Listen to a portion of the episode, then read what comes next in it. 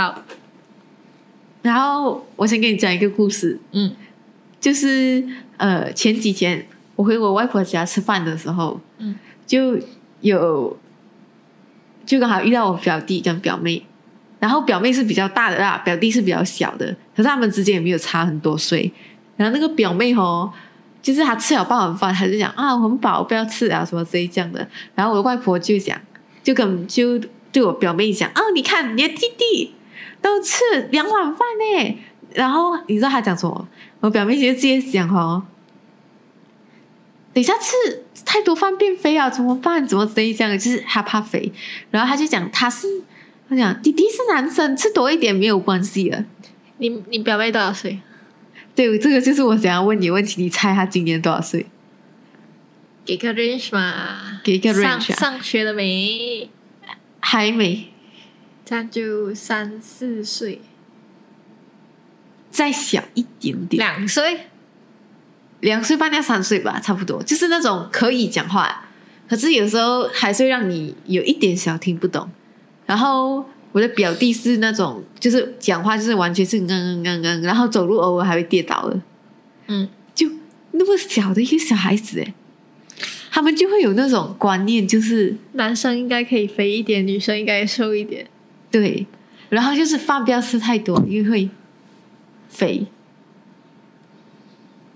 现在的小孩都很不一样。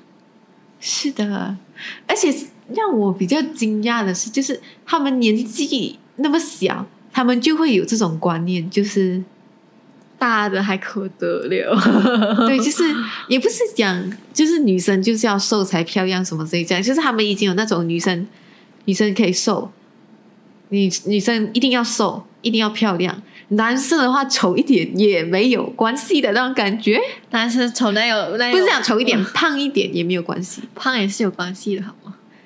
我觉得不会像女生这样遭受到那么大的压力，是社会压力现。在男生也是遭受蛮大的压力，就是男生一定要长得帅，就是颜值的社会。就是那么小的一个小孩子，他就会对颜值有所追求啊，你懂吗？嗯，其实我觉得小孩子可以的话，别尽量不要有这种观念，因为你小时候的代谢真的是会比较快的。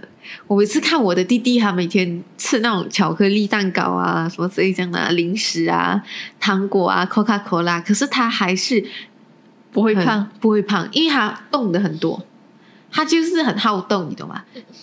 他就是很好动，然后呃，与其讲就是我们之所以会限制小孩子吃东西啦，更多的时候是想让他们养成一种就是不要吃太多、吃到撑的那种习惯。反而营养他们多多少少都会代谢掉，所以没有关系。你不要每天吃麦当那就可以了啦。其实我以前，其实我以前小时候就是也是这种不不不不想吃很多东西，然后我妈就很喜欢一直每次很喜欢喂我开胃的东西，所以我以前每次吃很少，那种吃小饭的那种量啊，然后就吃吃一下就不吃了啊，然后那时候那阵子我妈就很对我就是。为什么不要吃啊？吃多一点，吃多一点，就是大人在拼命拼命喂我吃的阶段，我就然后你却更讨厌吃东西，相信我。那时候我就那时候也比较讨厌吃东西，后来是有一种他们现在没有开始，再没有逼我，然后我就慢慢的越吃越多这样哦。我现在是不是可以吃两碗饭的啦。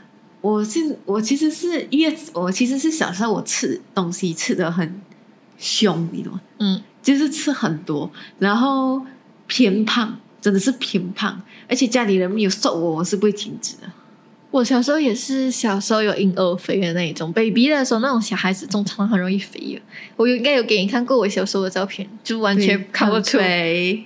完全看不出是我，是不是？对，可是我也是很肥，而且你知道我的肥是持续到初一初二的那一种。你初一初二哦，对，还是很肥。对，初一初二就真的是很肥，然后过后上到中学才慢慢有所改善，然后终于在十七岁那一年嗯，呈现断崖式的，就是那种不就是吃饭，也不想不吃饭呐、就是终于有好像开始在走下坡啊，这体重，然后到今年才正式的，就是已经等终于到了，别人看见我会想哦，蛮瘦的哦，最近的那种感觉，你的，然后就会很开心。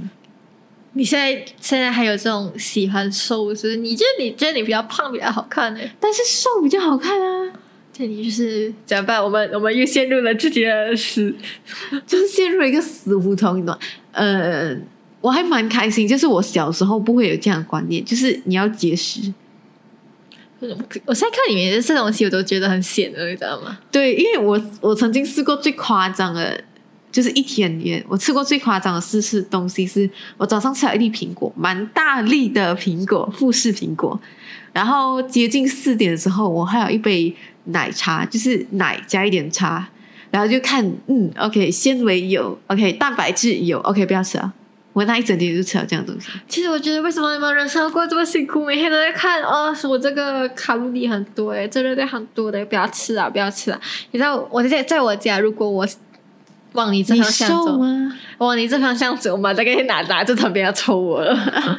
你瘦啊？然后我是吃不肥，因为这每次想吃很，我吃很多，可是为什么不懂就肥？很容易，我一吃多我就肥啊，而且是很明显的，就是会马上肥掉，所以我就要很小心翼翼的这样控制我的体重。所以，就小时候我没有这样的观念，因为小时候我觉得小孩子你不需要太在乎美还是不美，你太在乎美还是不美的话，你就失去掉很多乐趣。因为小时候童年是小孩子代谢最快，是吃东西可以少一点罪恶感的那种，你懂吗？吃东西可以不用不用管的那一种。对，可是就我不懂是因为我减肥还是平时节食习惯了的感觉啊。就是我有一次我去吃披萨，嗯，然后你吐出来啊！你吐出来啊！也不是吐出来啊，披萨还是很好吃的，好不好？披萨是我的最爱，姐妹们没有还好。就是我吃了就那一整片披萨啦，我大概吃了三片还是四片，就蛮多的，属于蛮多。然后又是那种厚皮的，然后我又厚皮最难吃，厚皮不好吃，为什么就喜欢吃厚皮？我喜欢吃厚皮啊。我喜欢吃薄皮的，薄薄看起来比较好吃。然后整整天，然后我又喝了半杯 Coca Cola。嗯。半杯 Coca Cola 跟蘑菇汤，然后那个蘑菇汤超咸，嗯，因为是那个 K 披萨 Hut 披萨哈的蘑菇汤、都很咸，披萨它的蘑菇汤是这样，很咸。然后我就吃了很多类似加工食品，这样回到家我马上不舒服，而且我就很累，我就很想睡觉。或者应该是你第一次吃太沉，所以你的身体已经负荷荷不了了，然后很像呃，就是那种吃太多加工品啊，很像零食什么之类这样的，我以前很喜欢吃、啊，我也是不舒服哎、我以前很喜欢吃很多零食，喝很多汽水，吃很多快餐，然后我妈就讲：“你再这样下去，你就糖尿病。”小时候，妈妈通通常都小时候没有关系啊，可是我不是算是小时候那种小学的时候，小学长大吧。好吧，难怪小学这么胖。然后我小学没有胖，我小学开始瘦哦。我给你看的照片是我六岁对其实，呃，我我这样讲好了啦。长大过后，你就会有社会责任，社会责任什么对责任？就是会有一个种社会责任，就是周围的人会要求你看起来健康好看。不可以污染人家的眼球，这种社会责任吗？我就分享一个故事，我不想只讲是哪里发生的事情，你哪一个国家发生的事情。总之是我亲戚发生的事情，就是她是一个很胖的女孩子，是真的蛮胖的女孩子，你懂吗？好像是，呃，她差不多跟我一样高，嗯可是她有接近七十公斤，嗯就明显偏胖了。她读的是 engineering，然后是专门修飞机的。然后她去应征那个工作的时候，那个机场的工作的时候，她那个老板竟然跟她讲：“呃，你太瘦你要减肥，啊，因为不符合我们就是公就是为了公司的形象着想什么之类这样的。”他就讲：“呃，因为还有一个实习期嘛，所以他老板他讲他老板他暗示就在这三个月里面，希望看到他减肥的成果，不然的话就可能会不考虑他，会雇佣他这样。你想看 engineer 有要出现的时候吗？嗯，还是就是他为了就是很像人家问你，哎，你在哪里做工啊？哦，我在那个那个哪里做工啊？你这样看可以啊？这样子他们是故意做形象，是不是？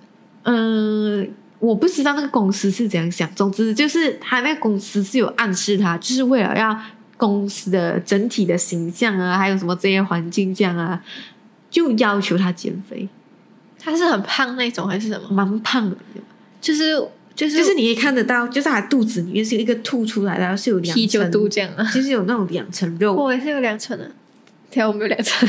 就真的是蛮胖。我都讲了还要接近七十公斤啊，而且他跟我一样高，说不定现在还比我矮一点点。这样跟我妈差不多啊，我妈我妈的那个体重就刚刚好。对，然后他就是看起来会偏肥，你懂吗？嗯，所以他就在这三个月里面狂减。当然他没有减很多啦，三个月他也不可能减太多，他就减到差不多六十出一点点，嗯就差不多减到八公斤这样。嗯公司还不录用啊？就录用，公司最后有录用，然后就是因为一个胖的人，他在社会上来讲，不只是可能审美上啊，也有可能就是嗯，可能他会觉得你吃饭不太节制啊，还是什么之类这样，或者是有一些健康的问题啊。因为肥胖的人确实比较容易有更多健康问题啊，瘦子也是有问题啊。对瘦子也是有问题。可是人们对瘦子的偏见没有对胖子的偏见大，这是一个很残酷的事情。嗯，尤其是你越成年，你越到职场上，嗯你在学校可能还没有这样严重，大家就嘲笑你啊哈哈小胖子什么这样的，可是你也觉得呀，it's not a big deal。中中学生还敢骂小胖子，中中学就不会，中学这种情况会偏少，可是大家心里还是有一个疙瘩，就是嗯，这个人好像蛮胖的，所以我们班最胖的是谁？好吧，因为他成绩好，所以可以，所以我是没有这样，就大家不会讲讨厌，可是心里就觉得哦，好像蛮胖的，什么之类讲的。嗯可是到了出了社会或者大学，这种情况是很会很容易变本加厉的，你懂吗？就是大家很开始外貌协会什么之类这样的、就很像有些人觉得这个职业一定要有胸大的人才可以去做。又不是叫你去拍 A 片。然后简单来讲，就是 哎，责任变多了，你的那种眼光会变多了。再加上我虽然讲现在很不健康啊，现在这个审美风气还是以瘦为不是中审，美对象，以瘦，我跟你讲，以瘦。所以我这种很吃香。你你这种是蛮吃香的，个屁！为什么就是以瘦。其实很多女明星的体重，她们以那个 BMI 来算的话，她们是偏轻，可是大家还是觉得很漂亮。基本上，其实 BMI 的标准，我有去看十多年前 BMI 的标准，跟现在 BMI 的标准差很多。嗯你会发现，那 BMI 的标准变严苛啊，你懂吗？可能在二十年前，我可能五十五公斤是正常中等的，嗯可是，在现在的 BMI 标准来讲是嗯，偏重的，比如讲肥胖，偏重的，因为整体的 BMI 都是往往往这样讲开始往越来越轻的方向轻。的方向走啊。所以，我觉得，嗯，我这种讲我吃香，可是我也没有什么桃花，Are you sure? 我没有桃花，真的。Are you sure? 你要看我吗？你你怎么你们有桃花吗？真的你还是有的，班上的同学可以考虑看看。不要，晚上某个同组的男同学，不要！天哪，怎么可能？我觉得现在小孩子的想法是蛮不一样的，就很像如果你有以前就是还在学校的时候，你有接近就接触过初一的小孩，就在巴士上可能呢。我觉得他们都很幼稚哎，不管怎样看，我都觉得他们很幼稚我。跟你讲，我接触过初中的小孩子，真的是我真是要吐血，你知道吗？因为我是在协会当那种理事的，你知道吗？学会当理事，就是理事层的那种人，所以我肯定要去跟初中的小孩子有一些交流。可是他们就很屁，你知道吗？太屁！还有现在小孩子，我现在求求那些，能不能不要让这些小孩再屁孩下去？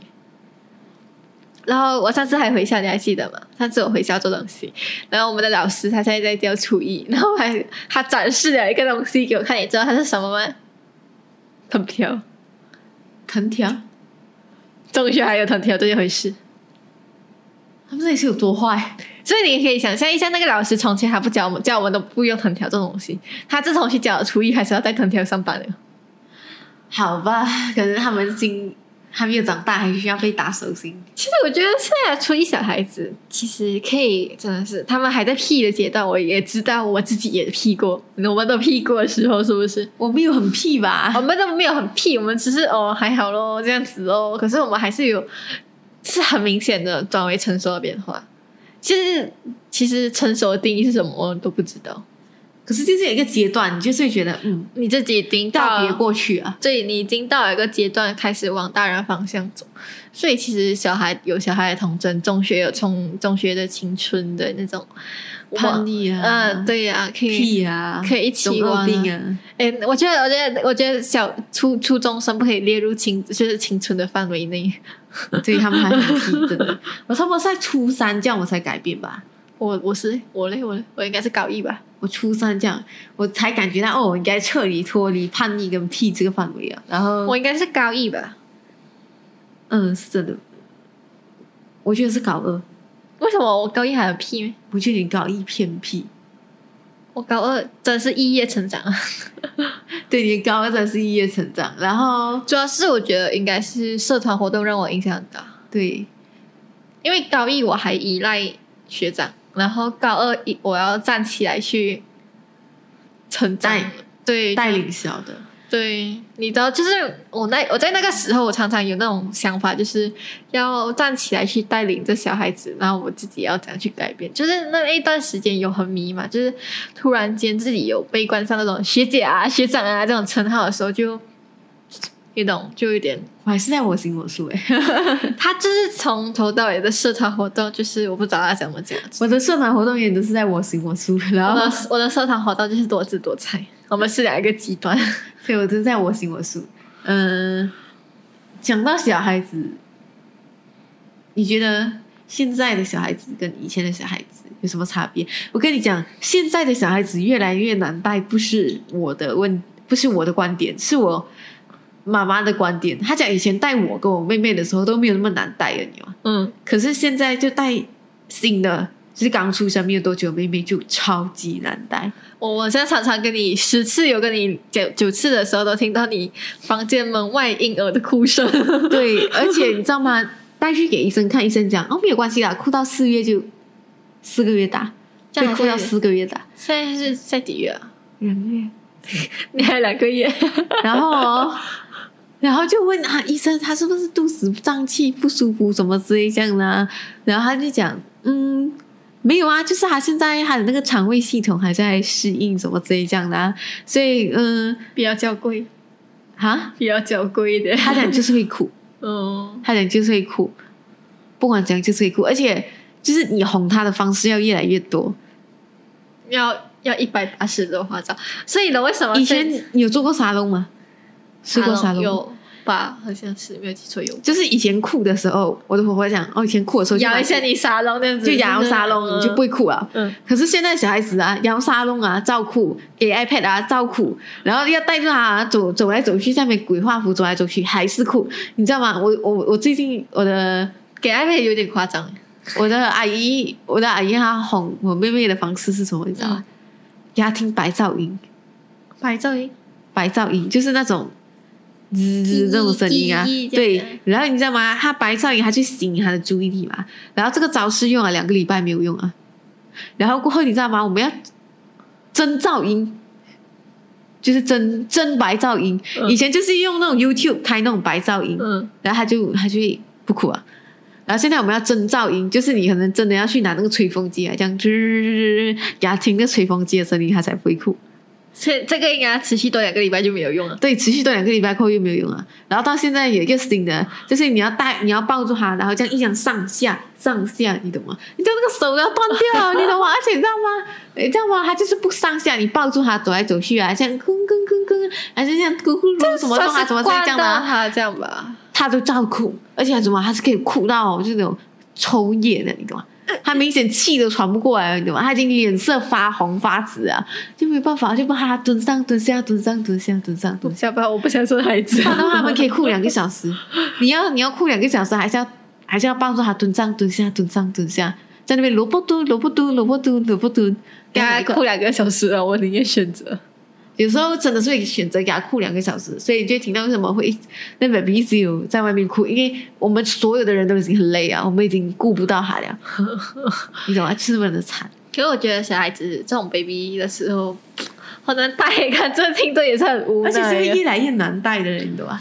我我阿姨讲，他是一个 range，因为他生孩子的 range 比较广，靠近，比较广，嗯比较比较长，嗯就是他差不多呃，好像五五年这样啊，嗯他才迎来这个妹妹啊。嗯然后他就讲什么啊？他讲那个时候带我跟我妹妹的时候，真的是超级无敌容易。有一方面是因为我们已经蛮大了，嗯然后过后再带他自己儿子的时候，嗯，有一点小困难，但是不至于这么困难。但不至于那么困难。现在带这个，他简直是要精神崩溃了。他就为什么这个这么难带？怎么这样的？为什么现在小孩子越来越难带？然后现在哦，连连那种 baby sitter 啊，那种保姆啊，嗯，有时候哦是保姆选人，不是你选保姆哎。帮我们看这 baby 就是好带。保姆可能带了一个礼一个一个礼拜讲啊，对不起，我跟他没有缘分，那就把他丢回来。现在保姆就是那么屌，是他选你，不是你选他。我想到我以前是跟保姆一起过，就幼稚园的时候，大概都是跟保姆一起过。然后那时候很多小孩子在那边，那你交到朋友啊？没有，都真的忘记了。因为小时候比较没有交朋友的习惯，然后我觉得小孩子还是很难带。现在，可是我觉得大一点的，他应该，我觉得你们应该不要讲你这个妹妹，另外一边的，是不是开始在看 iPad？哦，他还有自己的 iPad 做生日礼物诶，他的生日礼物就是一架 iPad 小的。我对这个喜欢的东西就是，呃，其实他送的时候，我也是吓到。我妈妈跟我也是有送的时候，哈，送你，没有啊，送我妹妹，送我最小的那个妹妹，两岁，一岁还是两岁？为啥不送我？就送她一个 iPad，拿来专门看 YouTube。我觉得可能会近视。这个 iPad 呢，就跟我的，对呀，那个讲要叫讲我你是不是有惊讶到一个小女孩两岁的生日礼物是一个 iPad？我不，哎，哦，生日礼物是 iPad，我比较惊讶。就是如果看 iPad，我是不惊讶。两岁，哎，两岁真的是，我想要一只 iPad，我这个十，我这十九岁的都没有一只 iPad，人比人气死人。气死了。然后我可以讲啊是我的那个叫什么堂姐的弟弟叫什么侄儿。嗯，就是侄儿，他我也不知道他现在几岁，大概三四岁吧，就是会走路的那一种，吃饭都是要看着 iPad 的。不然就不吃饭。嗯，我跟你讲，还要把米喂他你还没有看过，你还没有看过。我弟弟也是啊，你一定要喂他，你不喂他，他就不吃。他会不会抓着奶瓶喝？什么时候是奶瓶？他还他他现在还在跟他现在在跟我妹妹抢母乳喝。没有没有，我是讲就是小孩子不是通常就是我妈讲，就是小时候我们会自己就是会拿着奶瓶喝那种这样子抓着。现在没有了，现在没有了，现在喝了还吐给你看呢，真的。现在你喂不对，他还吐给你看。现在现在的小孩好难养，说不定以后会更难养。突突然没有想要生孩子的欲望，是不是？对，我跟你讲哦，我的我的妹妹啊，嗯她小时候啊，嗯以前就是那种什么啊，你哦长牙了就随便喂你什么一点嗯东西，小萝卜啊，什么小菜啊那种什么，没有的嘞。她是特别买一本书，然后买一本书哦，就是做那种一块一块的那种呃蔬菜的那种颗粒啊，然后就是萝卜块，也，它是什么啊？它它有一个 range，就是嗯一开始先一点水果，就是呃，可能二分之一的苹果跟梨，然后打碎，然后再冻冻成一个块什么之类这样弄啊。然后要的时候就可以把它拿出来融啊，然后热热，就很像吃一个水果糊这样。然后这个东西呢，会慢慢进阶的，它会随着那个营养素，就是你几岁到几岁，你要需要的营养素不一样。你知道吗？然后最高阶，我有翻盖一下最高阶，你知道吗？它一个蔬菜块里面有二十多种蔬菜和水果，就这样一块东西里面，他吃的那一碗东西里面有二十多种蔬菜跟水果，我在哪里？你知道吗？就是为了要让小孩子有均衡的营养，好难伺候啊！好难伺候啊！伺候皇帝，这是伺候皇，这是伺候皇帝。我跟你讲，我我的刚刚一走哦，我的妈妈马上就会，我不可以讲崩溃啦，不过离崩溃应该也不远了。你刚刚是不是有走，就是出去过啊？没有啊，没有啊，没有没有休假过。没有休假过，如果你刚刚休假的话，你妈无法想象，可是你还好，你没有跟他一起住，对不对？就真的是无法想象，因为真的是我妈妈，她她就是对孩子是非常用心的在照顾，那个细节已经是多到就是那种，我不知道怎样讲啊，就是占了家务的二分之一比重那种感觉，这样照顾那个孩子。是难怪现在有家庭主妇跟主夫的差别。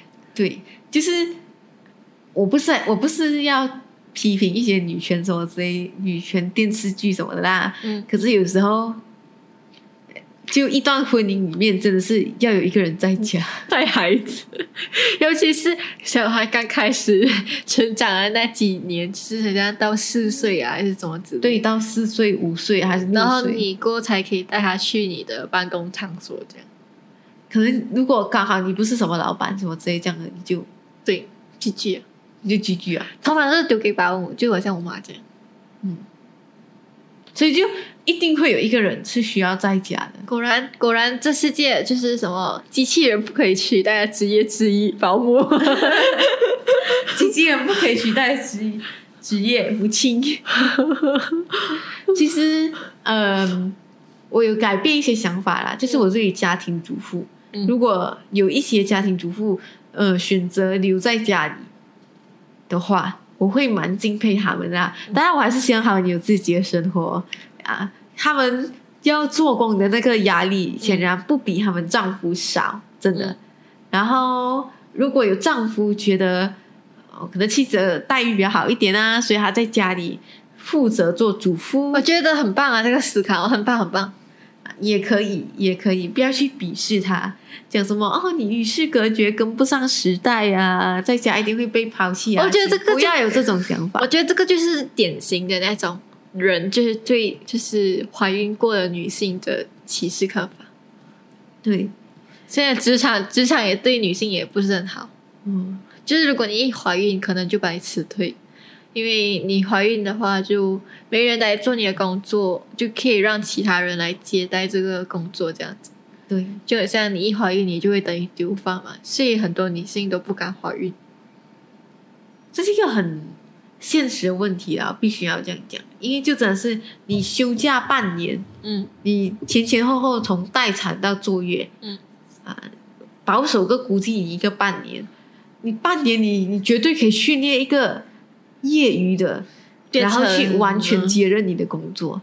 我之前看过 Papi 讲在那个某个节目，OK，就是他讲过，就是因为 Papi 讲是一个女女性的，就很很很蛮女强人这样，就是他只他讲他跟他的就是他的身边的女性合伙人，就是就是在做工的时候，做工做到最后一秒，就是开会开到最后一秒，就是怀孕了，嗯进产房前都还在开会。然后我觉得很辛苦哎、因为怀孕不是一件很嗯，容易的事情。有些还是那种进产房前还在呃跟国那种客户聊天那种，我觉得女性真的很不容易。是真的很不容易，就真的是要对他们多一点包容啦。我不是我不是要讲女生比较辛苦，还是还是付出比较多，所以他们的待遇要好过男生。我不是这样讲的，只是他们面临的困境，就是他们受制于生理上的一些，还、然后就跟现实之间的一些冲突是。必须要让你去更注意他一些的，而且这个而且会感觉对女性都不太友好，而且我可以我可以切一下题，嗯，这种束缚，这种生理上的束缚，嗯。从小就有。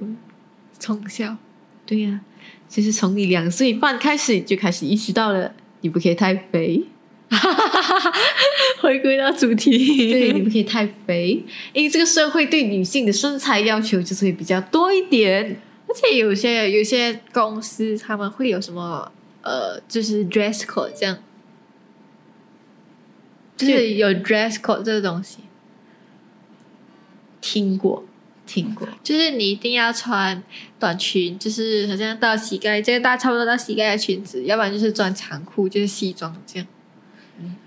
就啊没有啦，我觉得这种 dress dress code 还好啦。你会要求男生就是可能上班的时候一定要穿西装穿西装，不可以穿一个沙滩短裤来什么的，啊，这个应该可以正常，这可以正常理解。突然发现纠正一下我的观念了，对吧？OK OK，好了，今天就聊到这边，就很随便的结束嘛，很随便的结束了，拜拜。拜拜。